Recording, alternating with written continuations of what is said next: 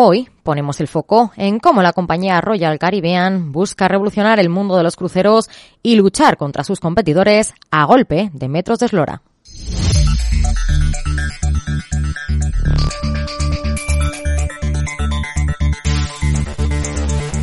El mercado de los cruceros cada vez es más competitivo. Que se lo digan a las principales compañías que componen al sector, que pese a que cada vez están más especializadas, han luchado contra viento y marea para dejar atrás los números rojos de la COVID-19. De hecho, a finales de 2023 lo conseguía. Según la Asociación Internacional de Líneas de Cruceros, supera este ejercicio los 30 millones de pasajeros, más de un 100% que en el 2019. Entre estas compañías encontramos a grandes cotizadas como Carnival, MSC y Royal Caribbean, esta última protagonizando portadas.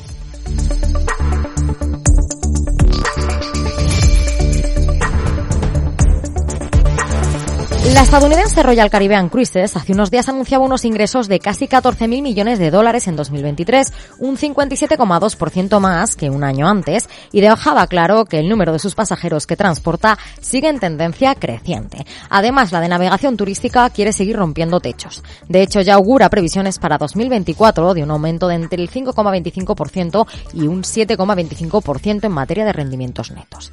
Además, su consejero delegado Jason Liberty señalaba en una conferencia con inversores que lo que más les ha sorprendido ha sido su capacidad para seguir subiendo los precios y que la demanda continúe llegando a niveles más altos que en periodos anteriores. Pero, ¿cómo va a hacerlo? ¿Cómo va a mantener sus cuentas viento en popa? Entre sus acciones se encuentra el debut de su próximo buque gigante, el más grande del mundo, Utopia of the Seas, de nada menos que 362 metros de eslora. Este nuevo buque tiene una capacidad para transportar hasta casi 8.000 personas, más de 5.600 huéspedes. Sus itinerarios para 2024 y 2025 zarparán próximamente de Puerto Cañaveral a las afueras de Orlando, con destino a Nassau, en Bahamas, y a la isla privada de Royal Caribbean, Perfect Day at Coco Way.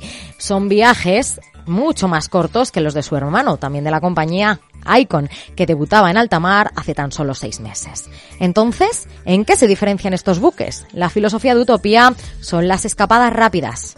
Así, equipados con piscinas, actividades para niños, escape room, teatros o multitud de restaurantes y cafeterías, entre otros muchos servicios, los turistas pagan alrededor de 450 dólares por tres noches en estas meganaves.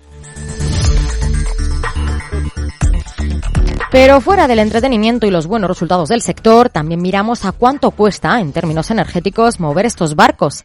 Hace unos meses, Transport and Environment señalaba en su estudio que, por ejemplo, los cruceros que navegan por la Unión Europea emiten tanto azufre tóxico como mil millones de coches, casi un 70% del total.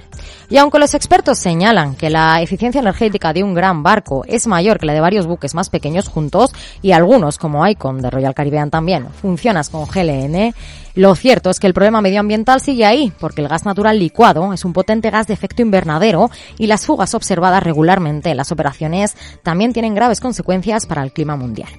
A pesar de ello, sí que es cierto que al igual que hacen otras industrias como la de aviación, los cruceros se ponen ya manos a la obra para ir cada vez siendo más sostenibles.